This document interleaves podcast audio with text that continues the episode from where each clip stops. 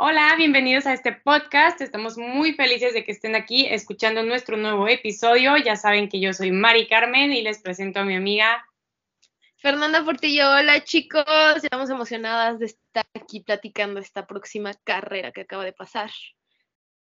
Así es, así es. De hecho, nos estamos poniendo de acuerdo de qué temas íbamos a hablar y todo en el podcast y literal dijimos, es que del único tema el que tengo, del que quiero hablar, es la carrera. Entonces, eso quiere decir que fue una carrera muy emocionante y no solamente la carrera, ya que en sí fue un fin muy emocionante ya que fue diferente por lo que decíamos que fue nuestra primera carrera sprint. Pero bueno, la verdad nos queremos enfocar un poquito más en la carrera porque realmente, pues yo sé que siempre decimos que hubo sorpresas, pero es que esta vez terminé aún más sorprendida que las otras carreras, eh, empezando por, por lo de Alonso, o sea, Fernando Alonso, ¿qué onda con este hombre? no, nada más no parece irle, o sea, tan dichoso su plan y no parece que el plan quiera dar resultados, por más que se intente, no, no le veo ningún plan, no veo ese resultado del plan.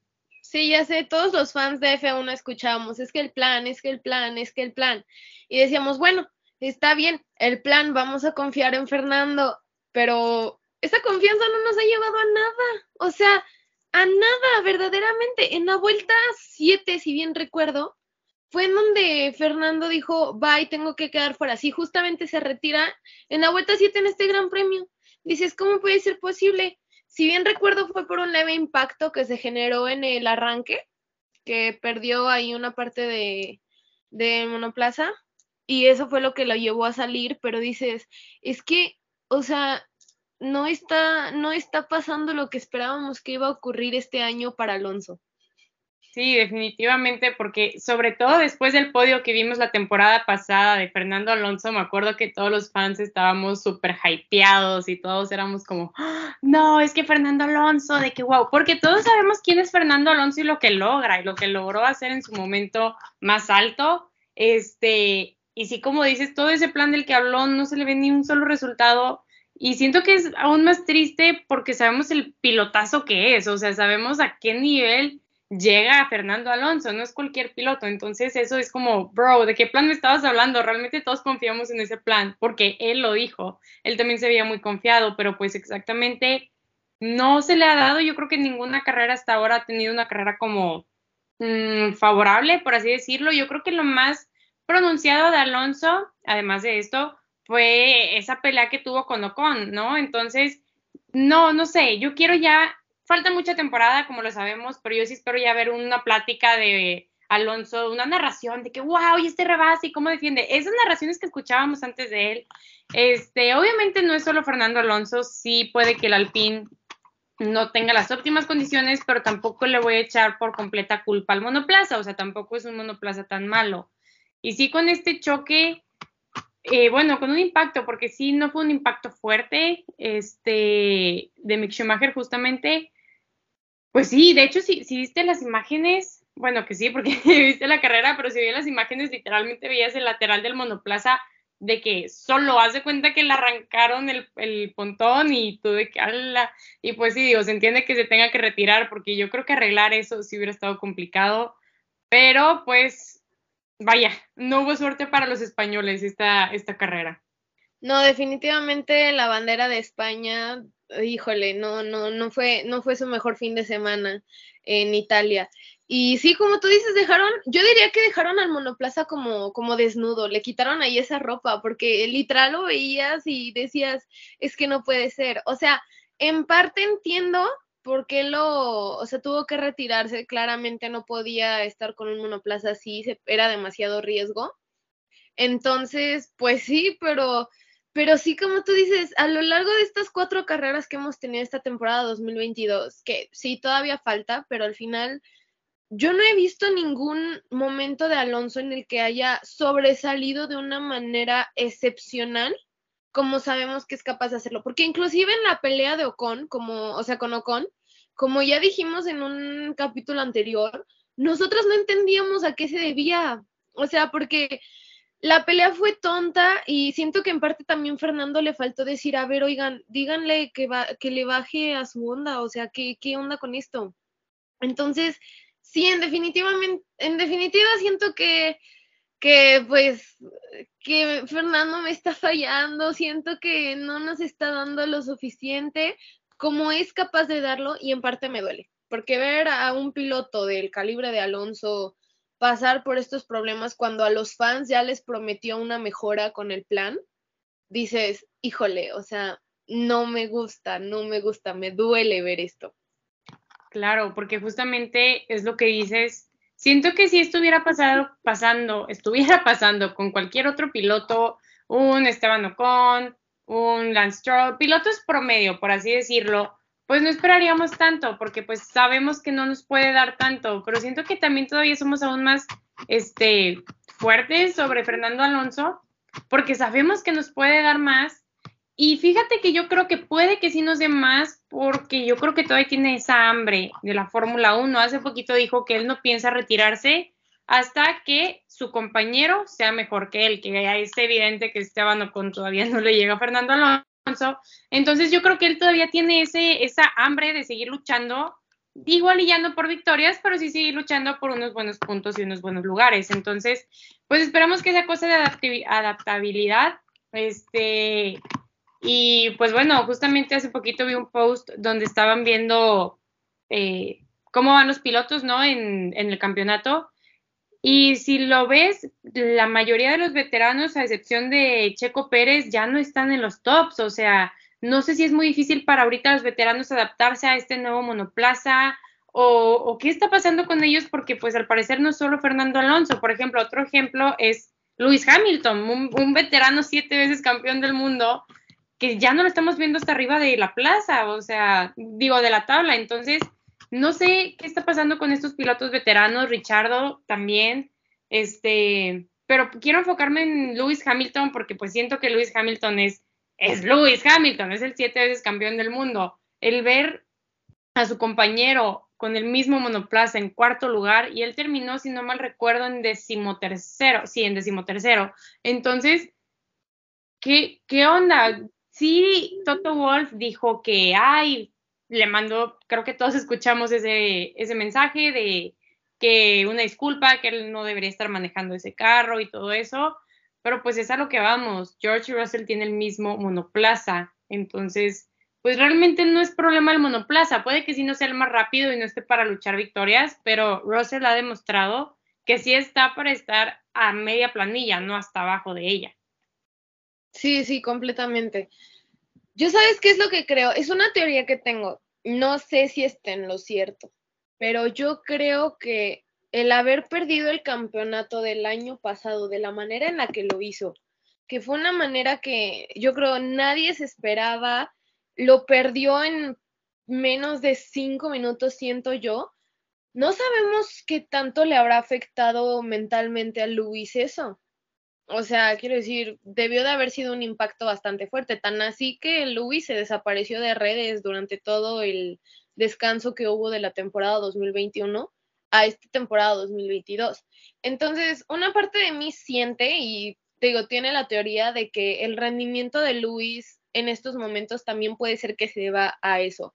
Porque sí, el monoplaza no es el mejor, definitivamente. Mi mamá y yo, conforme íbamos viendo esta carrera de Imola, dijimos así de, no manches, ¿estás viendo cómo rebota Luis así? O sea, trae la cabeza, decimos, qué cansado y qué pesado debe ser. Pero sí, como tú dices, o sea, también, pues, muchos dicen que Russell está acostumbrado a no tener un monoplaza que dé su 100% viniendo de Williams y que inclusive estando en Williams lograba sacarle ventaja al auto. Entonces dicen que es por eso que está teniendo los resultados que está teniendo en Mercedes. En cambio, también dicen que Luis ya se, por decirlo así, mal acostumbró a tener un monoplaza siempre como top y así. Entonces dicen que también a eso se debe. La verdad, yo siento que es algo muy complejo. Luis no ha hablado tanto con respecto de cómo se siente esta temporada. O sea, siento que se ha vuelto más distante. Entonces, yo no sé qué esté pasando ahí con Mercedes, porque se me hace raro. Sí, claro, la verdad sí está muy raro todo el asunto, porque sí tiene lógica esos comentarios que andan circulando mucho en las redes de, pues sí, George Russell puede sacar este monoplaza a un cuarto lugar, porque como dices, pues toda su vida en Fórmula 1 ha manejado un monoplaza que pues no, no te daba para más y él aún así le daba para más. Y sí, Luis Hamilton está acostumbrado ya a tener un monoplaza muy, muy apto para él, muy diseñado a, sus gustos y todo por el estilo. Este, pero pues, mira, sí está complicado saber qué pasa con ellos. Sí tiene mucha lógica tu teoría, la verdad sí me suena muy, muy lógica sobre que Luis Hamilton ya no es el mismo, por así decirlo, desde esa pérdida de campeonato sobre todo porque Nico Rosberg lo dijo, o sea, Luis Hamilton al momento de tener momentos difíciles como que se apaga y se aparta y ya no quiere saber nada y pues tiene lógica, o sea, imagínate, es lo que siempre hemos dicho, un siete veces campeón del mundo, que ya tiene la mentalidad de ganador, aunque no la quisiera tener, siempre terminaba ganando, entonces, aunque no seas como que, ay, sí, yo siempre gano, pues como quiera terminabas ganando y la gente te hypeaba y tú eras como, wow, el campeón, el campeón, el, el campeón. Y obviamente sí, igual y sí regresó como más decaído, pero pues también yo, tenía, yo tenía la esperanza de que él regresara con ganas de más, ¿no? O sea, él mismo lo dijo, que él iba a regresar aún más fuerte, este, aplicando la de Checo Pérez, pero eh, pues no, no regresó más fuerte, igual y sí quería regresar más fuerte, pero pues vamos a lo mismo, son cosas este, ya emocionales, mentales, que, pues tú puedes pensar y querer, pero pues al final de cuentas es el cómo te sientes, ¿no? Y pues el que tenga estos resultados en carreras, si esta teoría es, tal, si esto es lo que está pasando con Luis Hamilton, pues no le va a estar ayudando mucho, ¿no? Que es lo que dicen y que por eso Toto le mintió sobre ese, ese, ese mensaje que le dijo que fue culpa del monoplaza, cuando pues la verdad sabemos que sí, no tiene buen monoplaza, pero sí puede llegar a tener puntos con él, ¿no? Entonces, justamente Nico Rosberg dijo eso, que Toto Wolf le mintió para que pues levantara los ánimos a él, ¿no? Porque imagínate un Lewis Hamilton desanimado, pues no te va a dar mucho resultado. Y lo que se espera es que sí te siga dando un poquito más. Entonces, pues sí está complicado. La verdad es muy admirable lo que está haciendo Russell. Eh, creo que no se equivocaron para nada en firmarlo. Yo me acuerdo la temporada pasada que estaba todavía esa discusión de, ay, es que está muy novato y lo que sea. Pero mira, justamente ahorita, que si sí es cierto que Russell le puede sacar todo al carro porque no está acostumbrado a carros buenos, pues qué bueno que lo firmaron, porque ahorita no tiene un carro bueno y él es el que les está dando los puntos y los que está ahorita manteniendo a flote el equipo, siendo honestos con lo que está pasando en Mercedes. Sí, claro, claro. Y sí, pues también como tú dices, aparte, también hay que tener en cuenta que ahorita Luis lo están atacando cañoncísimo por lo mismo de los resultados de, de Russell. O sea, Luis está siendo muy, muy atacado.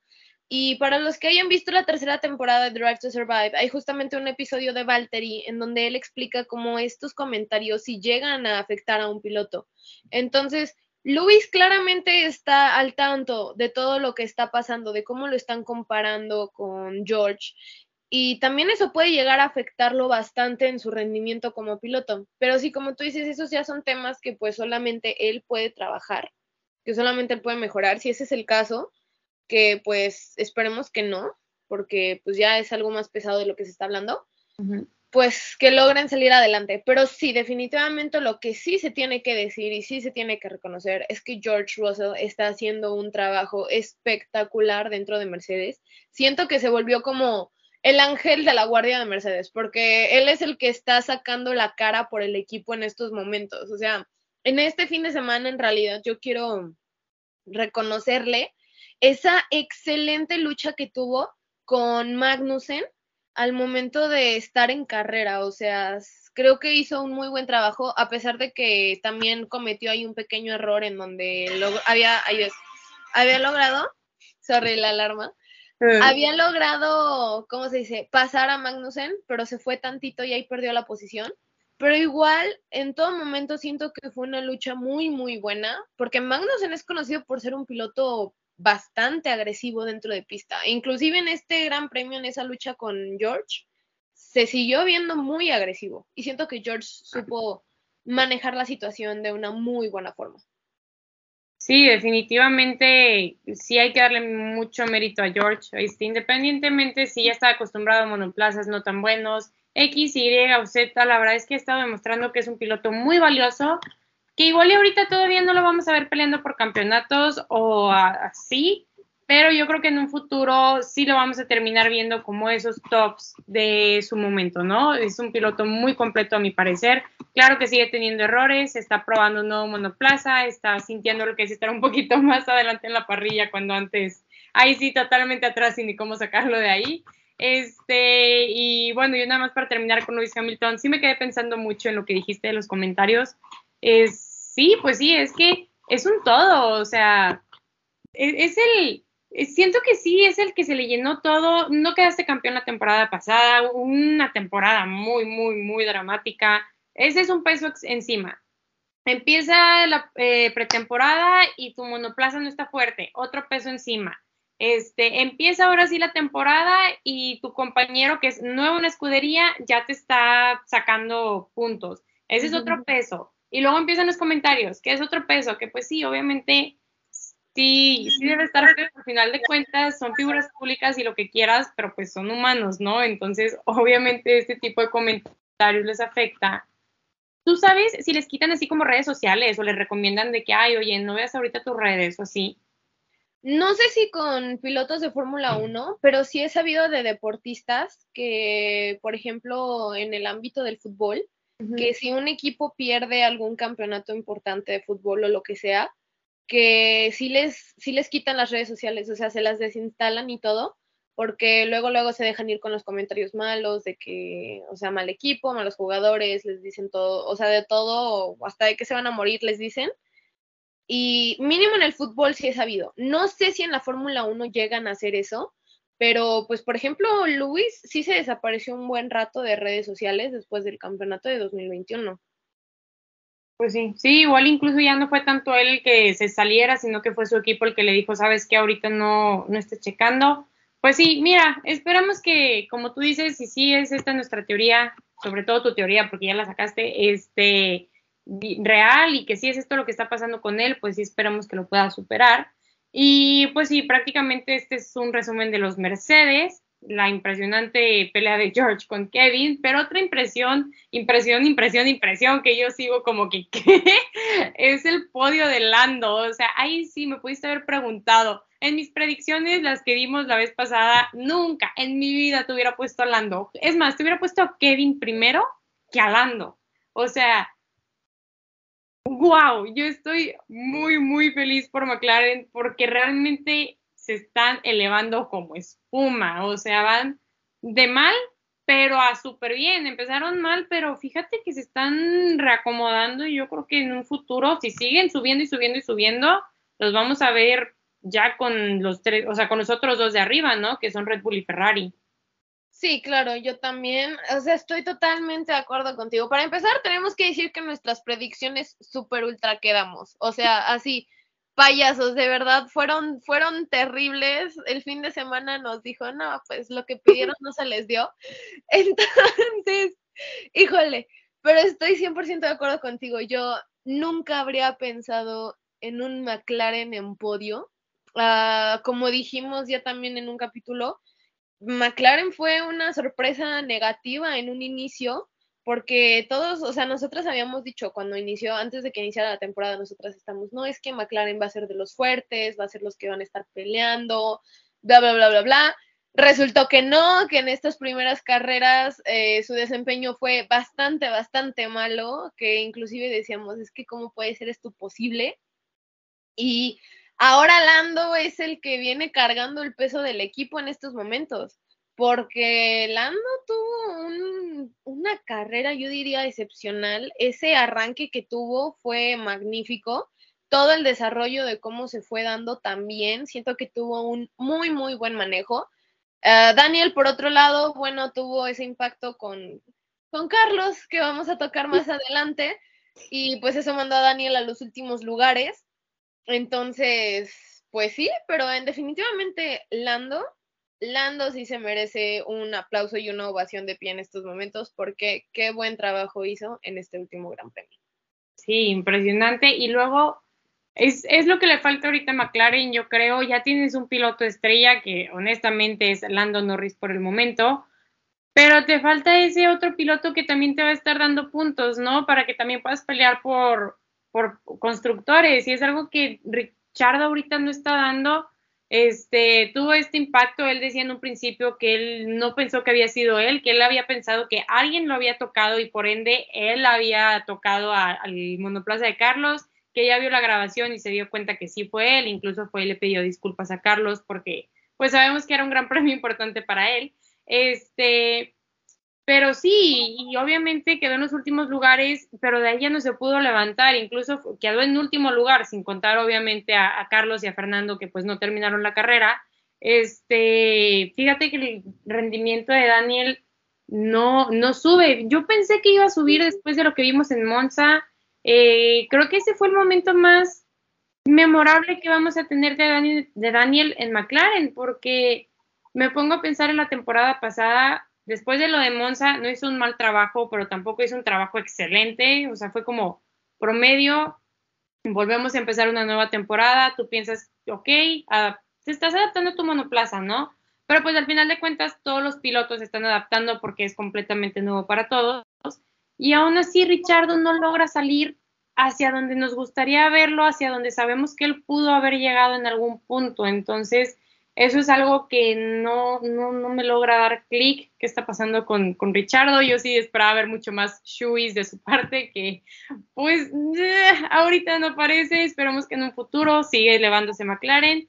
Lando, por otra parte, como tú dices, es una carrera que se le tiene que aplaudir. O sea, yo creo que hizo todo de una manera muy limpia. Yo creo que fue muy paciente. No lo vi haciendo batallas innecesarias. Hay veces que te gana el el querer tú estar en otra posición y el rebasar y todo, siento que Lando no, no estuvo en esa situación, no mantuvo la cabeza fría y supo hacer qué cosa, en qué momento rebasar y en qué momento no, en qué momento atacar, defender X, Y y Z. Me gustó mucho su carrera, creo que fue una carrera muy limpia y siento que aprendió mucho de lo de Sochi. O sea, a partir de esto, siento que fue que él pudo tener esta carrera tan buena porque a pesar de esto, pues fue en lluvia, no llegamos a las llantas de lluvia, pero sí a las intermedias.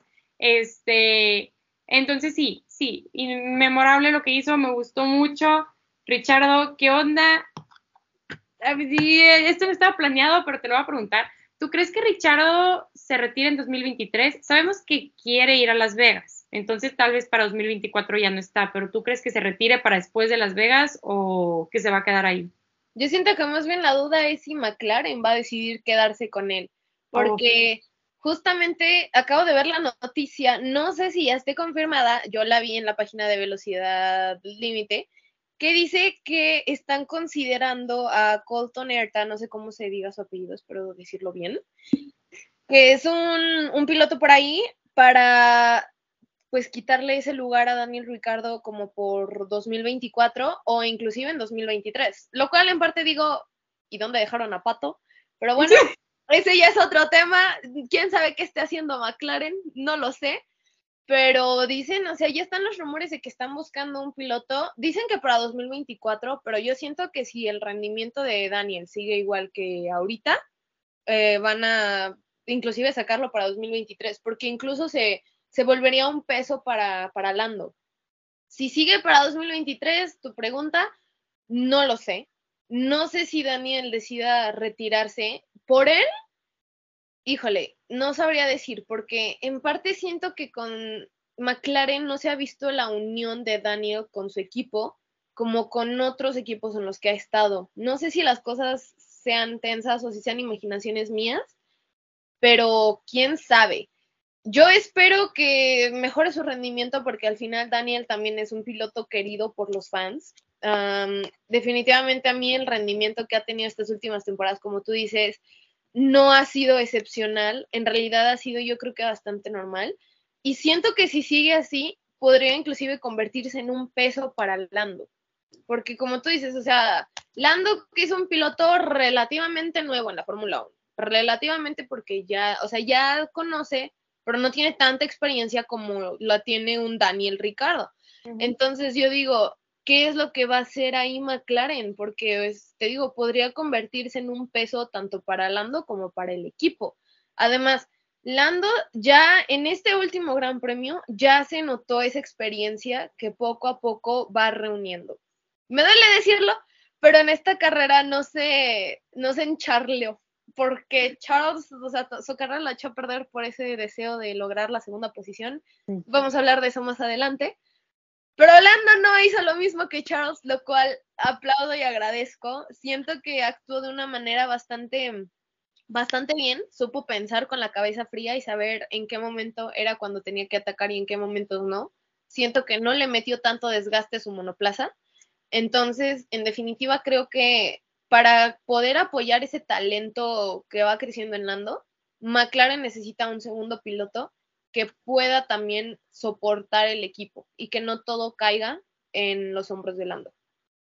Sí, claro, de hecho me impresionó mucho eso que dijiste porque no lo había pensado, pues obviamente la escudería lo puede sacar en el momento en el que diga, digo, obviamente que ya acabe su contrato, pero pues se va a acabar 2022, ¿no? Tiene que renovar contrato.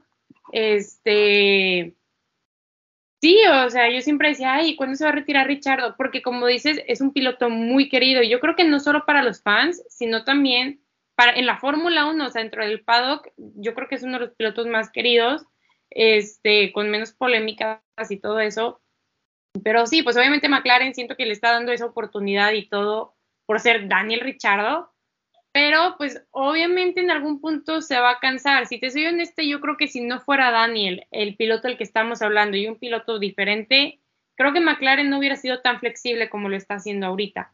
Este, puede que sí. De hecho, yo también vi esa noticia, de, aquí salió mi pregunta. Este, sí vi que Colton lo están considerando un piloto de la IndyCar, pero yo también dije, ¿y mi patito? ¿dónde está el segundo mexicano de la Fórmula 1? Tipo, está en tu McLaren, está en tu equipo, ¿por qué? Pero bueno, como dices, no sabemos, siguen siendo rumores, ya veremos si agarran a Pato, esperemos, o si agarran a Colton. Estaría muy loco porque pues sería un piloto gringo estadounidense, hace mucho que no hubo un piloto estadounidense en la Fórmula 1, entonces también estaría muy, muy, muy curioso, pero bueno, ese es un tema que dejaremos para otro tiempo si es que llegan a firmar a Colton pero sí, o sea, siento que Daniel ya le pudo enseñar a Lando lo que le tenía que enseñar. Siento que ya si en algún punto Daniel se puede ir, pues el que va a tomar el rol de veterano, aunque no sea muy veterano, va a ser Lando y él va a ser el que le va a enseñar al que va a entrar. Porque pues Lando va a ser el primer piloto y ahorita lo está haciendo porque está dando resultados y está aprendiendo de una manera muy rápida. Yo creo que es uno de los pilotos que ha madurado de manera más rápida, o sea, no solo en la pista, sino también en, o sea, como persona, ¿sabes? Entonces sí siento que eso le está ayudando mucho a crecer dentro de este deporte. Sí, sí, completamente. Además de que yo siento que tiene un, o sea, un talento nato, la verdad, Lando. Yo me acuerdo que cuando entró por primera vez, yo dije así de, ¿qué onda? ¿Quién es este, quién es este chico? Estaba súper chiquito. O sea, estaba chiquitito. Era de cuando vimos la noticia, mi tío y yo, me dijo, no manches, es un chamaco. así de, o sea, sí, sí está, sí está muy joven. Y es que aparte tiene la cara de niño chiquito. Sí, literal, o sea, entonces dices, qué impresión, además, pues también su personalidad con Carlos era muy juguetona y todo eso. Yo siento que Lando, de cierta forma, a pesar de ser buenísimo, no deja de ser el niño de la parrilla. O sea, es como el bebé entre todos. Y pues yo quiero ver ese, a ese bebé brillar, o sea, yo lo quiero ver seguir adelante y seguir mejorando. A mí, la verdad, o sea, como ya fan de F1 me dio mucho gusto, o sea, verlo en el podio. Como tifosi me dolió, como fan me encantó, porque justamente estábamos diciendo, o sea, McLaren es un equipo importante. Entonces, definitivamente, el verlo tan mal, como fan de Fórmula 1 te duele porque dices, es un equipo histórico, o sea, que ha tenido en sus asientos a pilotos sumamente importantes como lo fueron James Hunt, como lo fue Senna, como lo fue Prost, etcétera. Entonces, dices, o sea, quiero verlo, quiero verlo brillar, dices, quiero verlo brillar. Y siento que en este punto, Lando parece ser el único que puede hacer brillar a McLaren otra vez. Así es, siento que es como el, Charles de Ferrari, el Max de Red Bull, siento que el piloto así de McLaren es Lando y fíjate que yo creo que Lando le tiene un cariño muy especial a esta escudería, o sea, y por eso la puede hacer brillar aún más, porque está casado con los colores de su escudería, no solo está ahí porque quiero ser piloto y es el que me agarró, no, está ahí, yo siento que es porque es el que le gusta. Y pues obviamente eso se nota Y ya dije mucho y, pero sí, eso se nota mucho. Aparte que, pues lo que tú dices, sí, sigue siendo el bebé de la Fórmula 1. Siento que, aun cuando ya haya mil rookies nuevos, Lando va a seguir siendo ese piloto. Porque estaba pensando en Max entró a la Fórmula 1 más chiquito que Lando, pero pues Max siempre ha sido de, o sea, siempre ha sido imponente de no te me metas y te echa ojos feos. Y... Siempre ha sido Max. Ah, exactamente, o sea, siempre ha tenido esa actitud típica de los holandeses. Y pues no, o sea, Lando, aunque era un poquito más grande, pues siempre tuvo la cara más de niño chiquito, la risa como más tierna. Entonces, sí, siento que es ese, ese piloto al que todos le tuvimos cariño por, porque te daba ternura.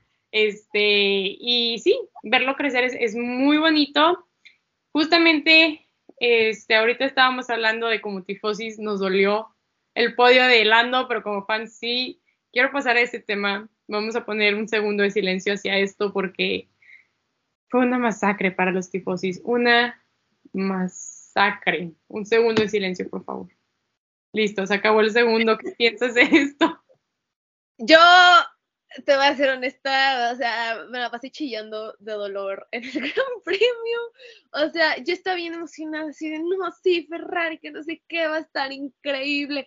De verdad, yo, yo tenía así mi, mi uniforme tifosi puesto en la sala de mi casa con mi mamá, ya estaba todo listo. Inicia la carrera y veo el choque entre Carlos y Daniel y yo así, ¿qué? Y yo, ¿qué? O sea, desde aquí dije, no, y empezamos mal. Y luego cuando vi que Charles también había perdido la posición, dije, ¿qué onda con ese arranque? O sea, ¿qué es lo que está pasando aquí? Dije, ¿qué es lo que está pasando aquí? Eh, definitivamente yo siento que también nosotros fuimos bien ilusos, seamos honestos, todo el fin de semana, todo el fin de semana lo dominó Red Bull.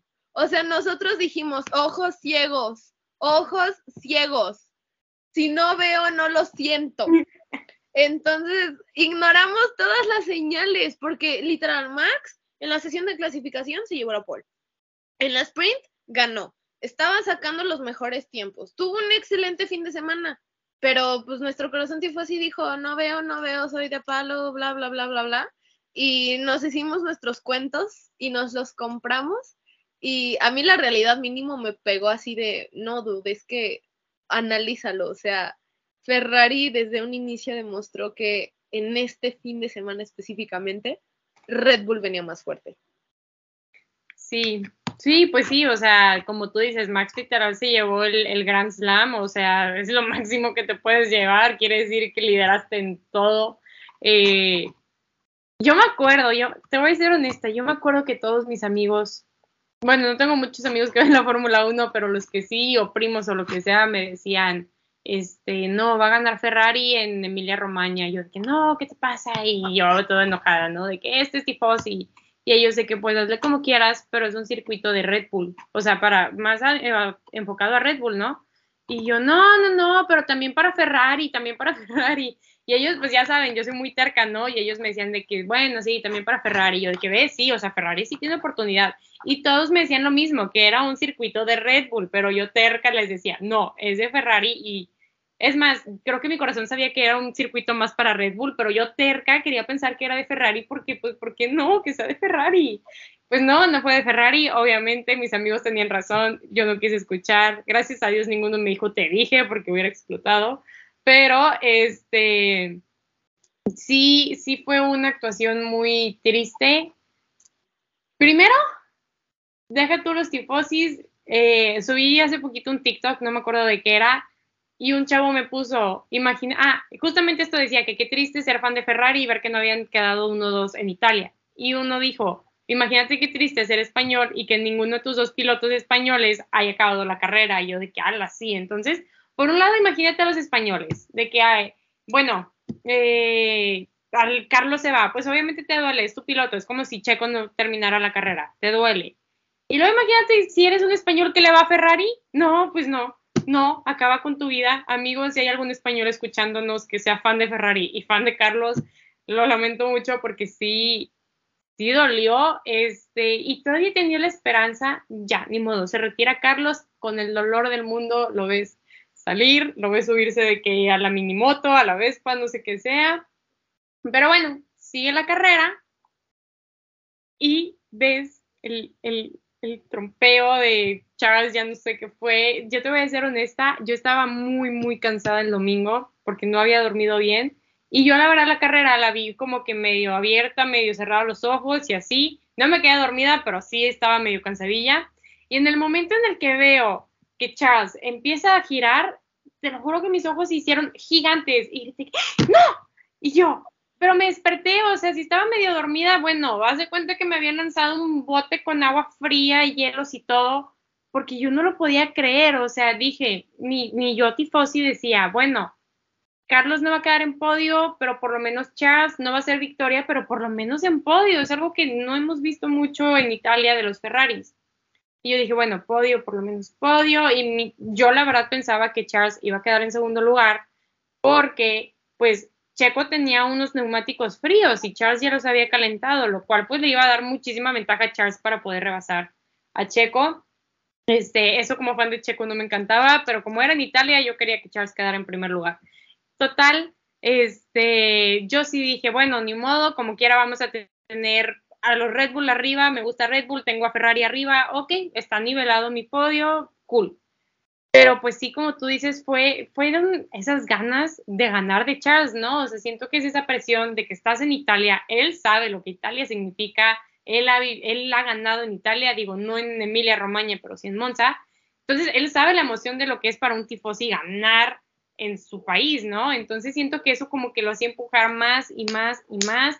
Al final, no vi bien, corrígeme si entró mal o ya agarró mal la vuelta el punto es que por querer rebasar a Checo, pues todo eso que teníamos de por lo menos el podio se perdió. Y claro que fue por estar con la mente caliente, porque estoy casi segura que lo hubiera podido rebasar a la siguiente vuelta o en dos vueltas más. O sea, estadísticamente se veía que lo iba a rebasar. Todos lo decían, los locutores, las estadísticas, todo lo veía de esa manera, sobre todo por el neumático. Este, pero bueno, pues le ganó, le ganó la, la, ¿cómo se dice? La adrenalina y pues chocó. Por lo menos no salió. Mira, por lo menos no salió. Hubiera estado peor tener dos DNFs en Italia. Por lo menos se pudo recuperar y dar un sexto lugar. Que pues, pues ya que, ya que le hacemos. Todavía tenemos Monza. Yo creo que ahí se pueden redimir. Esperemos que se rediman. ¿Tú qué crees? ¿Se van a redimir? Ay, yo espero que sí. Te lo juro que sí, porque este fin de semana así como, es que son sentimientos encontrados, ¿sabes? Este fin de semana yo lo definiría como sentimientos encontrados, porque por un lado, como fan de McLaren, fui feliz con el podio de Lando. Como, fan, como tifosi, sufrí, lloré, o sea, yo, así, un pedazo de mi alma así murió. Sí, dramática, pero de verdad me dolió ese gran premio. Y como fan de Red Bull, estaba rebosando de alegría por la excelente carrera que tuvieron los dos. Pero ahorita hablamos de Red Bull. Regresando a Ferrari, definitivamente yo siento que Charles en este caso se vio mucho como Max en ocasiones, que siento que inclusive parecía que estaba manejando enojado. O sea, yo siento que parecía un manejo como muy agresivo de Charles intentando pasar a Checo que al final de cuentas yo orgullosísima de Checo, o sea, por algo le dicen al ministro de Defensa, qué buena defensa se tiró Checo, qué buena defensa hizo contra Charles. O sea, como, como, como, como fan de Charles, que es mi piloto favorito, yo estaba, es que no puede ser, o sea, es que te digo, yo estaba con sentimientos encontrados porque quería agarrar y gritarle a Checo de todo, pero al mismo tiempo quería agarrar y abrazarlo y decirle que era un crack, o sea, yo, yo no sabía qué hacer yo no sabía qué hacer. Pero en definitiva lo que sí estoy segura es que no me agradó para nada ver esa forma tan agresiva que Charles tomó, porque aparte siento que fue agresiva, poco inteligente, porque yo recuerdo que la razón, yo noté que la razón por la que Charles dio ese trompo y quedó fuera fue porque se subió demasiado a los pianos el auto como que vuela tantito y pues los monoplazas, ajá, y los monoplazas de Fórmula 1 no están, o sea, no son un WRC que pueden agarrar y darte el brinco de 50 metros y no les pasa nada, o sea, no, con tantito que brinquen esos monoplazas van a salir volando cual pedazo de hoja. Y eso fue lo que pasó con Charles.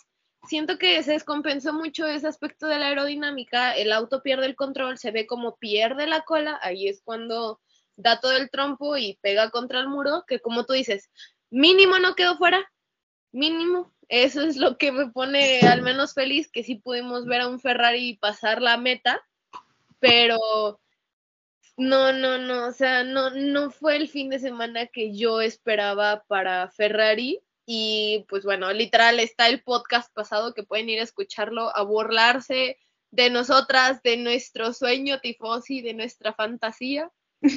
Literal llegó para decirnos en la cara Nel y así se cerró, nos cerró la puerta en la cara.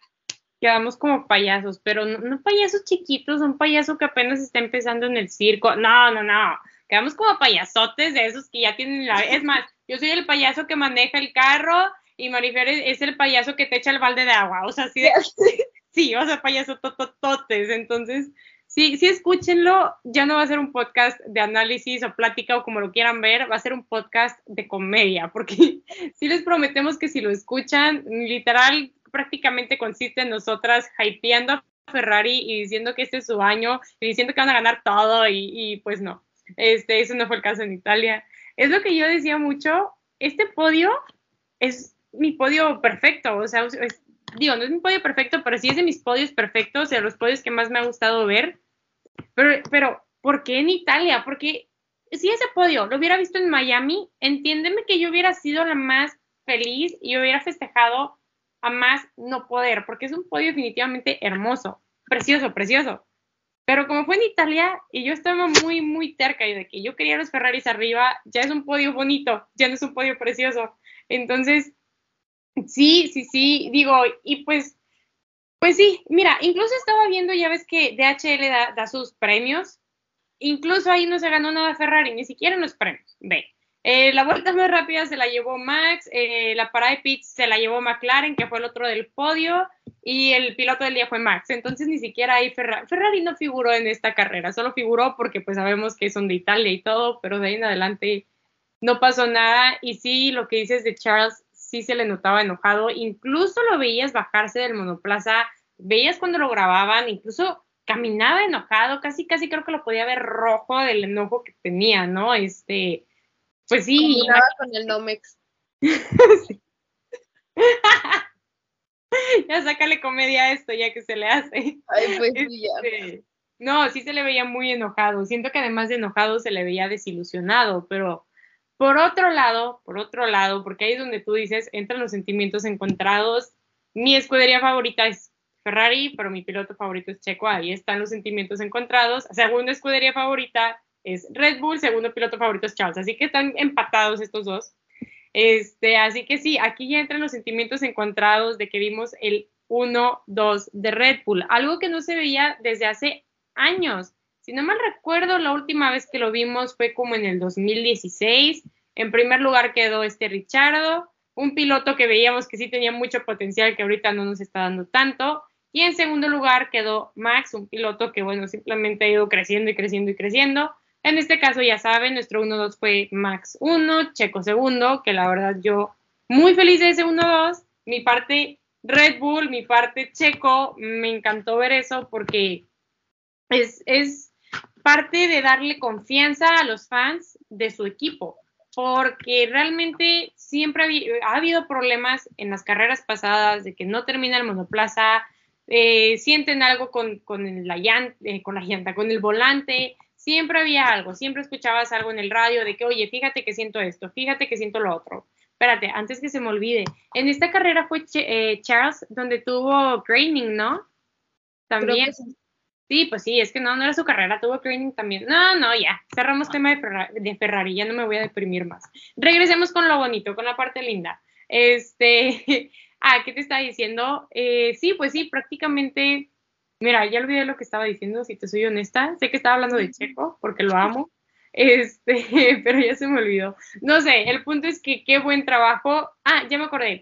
Este, sí, siento que le dio confianza a los fans porque ya realmente Red Bull te demostró que sí pudo manejar con ese problema que habían tenido, sobre todo con el monoplaza de Max, porque dicen que es más agresivo, este, o por, poison. Ya honestamente nunca dijeron qué pasaba con el monoplaza. Lo bueno es que se arregló, que funciona y que ya los fans pueden tener esa confianza de que, ok, el Red Bull que yo conozco sigue ahí y que los mismos pilotos pueden decir, ok, el Red Bull que yo manejé el año pasado, digo, metafóricamente, porque sabemos que no es el mismo monoplaza, sigue ahí, esas ganas de ganar siguen ahí y por esa parte, qué emocionante, porque vimos una reducción de puntos pues bastante considerable tanto para constructores como para este pilotos, o sea, obviamente sigue en primer lugar Ferrari en todo, en constructores creo que están déjame checo, pero si no me recuerdo están como cinco puntos o algo así, ¿no?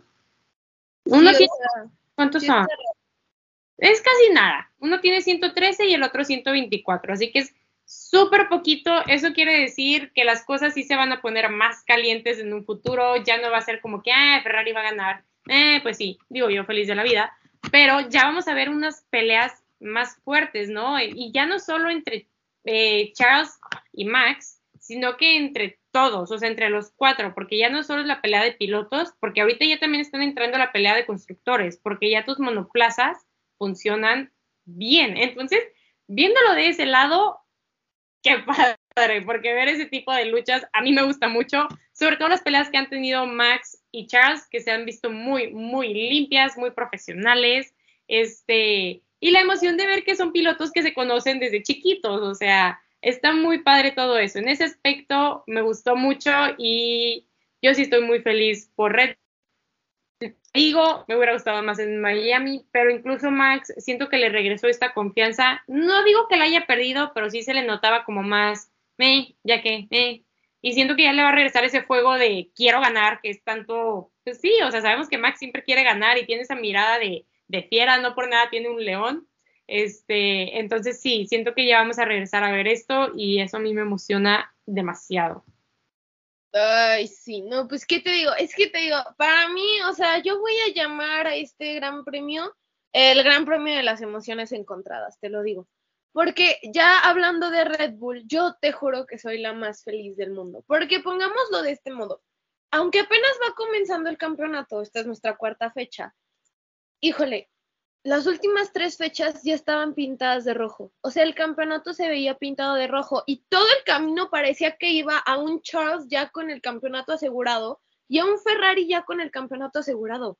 En este último Gran Premio, Red Bull hizo 58 puntos. O sea, ganó 58 puntos en una fecha. Dices, no puede ser. O sea, con eso ya Red Bull, como, como dijimos, como dijimos en el podcast pasado, llegó para decirle a Ferrari, ¿qué crees, mi rey? La confianza, guárdatela, porque mira, ve los números que estoy sacando en un fin de semana. O sea, te lo juro que yo siento que si Red Bull y Ferrari fueran personas, o sea, siento que Red Bull sería el que pone así las cartas sobre la mesa y Ferrari ahorita estaría así como con su mazo de cartas así temblando, viendo de qué acaba de pasar, o sea, tenía todo controlado, todo lo tenía ya como lo quería y de un momento a otro se desapareció.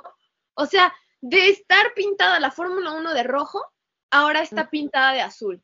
Los pilotos de Red Bull, o sea, Max, yo creo que fue la carrera más, yo diría, no sencilla, pero es que no se le presentó casi ningún contratiempo a Max. O sea, todo el fin de semana fue suyo, así en la palma de su mano lo tenía, era como, ah, pues, o sea, le decía Red Bull, ah, ¿quieres Paul? Te la doy, ¿quieres primer lugar? Te lo doy, ¿quieres victoria? Te lo doy, ¿quieres vuelta rápida? También ahí tienes, o sea, parecía que de verdad no le costaba nada. Y Checo, por otro lado, hizo un trabajo de escudero simplemente increíble. O sea, demostrando una vez más que pues que Red Bull lo va a tener ahí. Inclusive empezaron a sacar memes así de que, o sea, salía la foto de, Checo y Max, que ya ves que Max esperó a Checo para subir los dos juntos a podio. me encantó. O sea, fue un momento, yo creo que fue, fue como dirían fan service para los fans de Red Bull. Así, vamos a lo que quieren. Y nosotros así de, ay, sí. o sea, ajá, la emoción que se sintió en ese momento fue increíble. E inclusive estuve viendo memes de cómo ponían ese momento y abajo ponían a Pierre Gasly. Entonces no hay firma con Red Bull. O sea, de, de que ya todo el mundo sabe que en verdad Checo hizo un trabajo excepcional. yo diría que en estos momentos uh, Red Bull está enamorado de su dupla. O sea, ellos, ellos están con ese ship y no lo van a soltar. Y nosotros estamos igual, o sea, sí shippeamos, que se queden juntos. Ellos se adoran, son perfectos el uno para el otro, que no los separen de pista. Entonces, en ese aspecto, yo fui la más feliz del mundo. Me encantó ver a Checo demostrando esa fuerza que tiene. Como piloto mexicano, dices, es que qué padre, o sea, qué padre porque durante muchos años yo siento que los fans de Fórmula 1 para a nivel mundial, que no fuera en México, para los fans de Fórmula 1 Checo era como un cero a la izquierda, o sea, no hablaban de él, no le daban esa importancia y ahora es como es que Checo, o sea, ya no es nada más en México el impacto que está teniendo, sino ya es a un nivel mundial y eso a mí me encanta. Además que también me fascina ver la relación tan padre que se ve que tiene con Max, que se ve que tiene con el equipo. O sea, yo vivo por eso. Pero sí, o sea, es lo único que puedo decir, que definitivamente con esto cambia mucho la perspectiva que se tenía de este campeonato. Todo pintaba que iba a ser de Ferrari y Red Bull agarró y dijo, pues, ¿qué crees? Que no, que siempre no, que sí quiero otro campeonato. Así que, sorry, pero pues vas a tener que pelear contra mí. Y Ferrari va a tener que, o sea, que prepararse, porque definitivamente yo diría que Red Bull no se va a confiar. Ya vio que sí tienen un adversario fuerte. Puede ser que en un inicio se confiaran al ver cómo el Mercedes no estaba tan bien, que pues recordemos que la temporada pasada Mercedes era el que estaba ahí listo para, para ponerle la traba a Red Bull.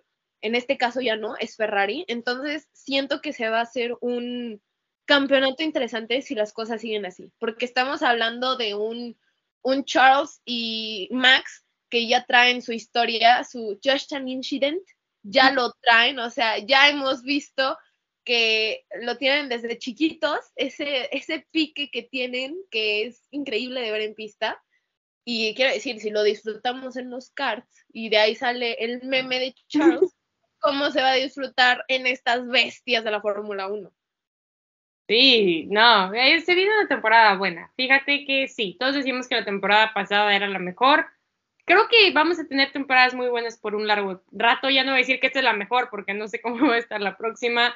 Pero sí, definitivamente ambos equipos, tanto Ferrari como Red Bull, yo creo que tienen las duplas más funcionales. Entonces, literalmente creo que son muy equilibrados ambos en muchos aspectos, muy parecidos en muchos aspectos, lo cual nos va a dar una competencia maravillosa impresionante. Esperemos ver más. Ya va a ser Miami, circuito completamente nuevo. Eso también trae muchas emociones. Ya les hablaremos de Miami y de lo que esperamos y de todo eso.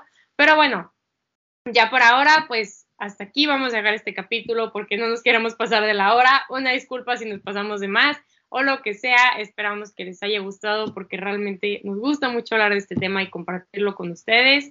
Eh, no sé, algo que quieras agregar. Qué bueno que solo hablamos de la carrera, o sea, ves todo el tiempo que llevamos y solo es la carrera, no puede ser. En fin, fue muy bueno, chicos, fue muy bueno. Disculpen nuestra emoción.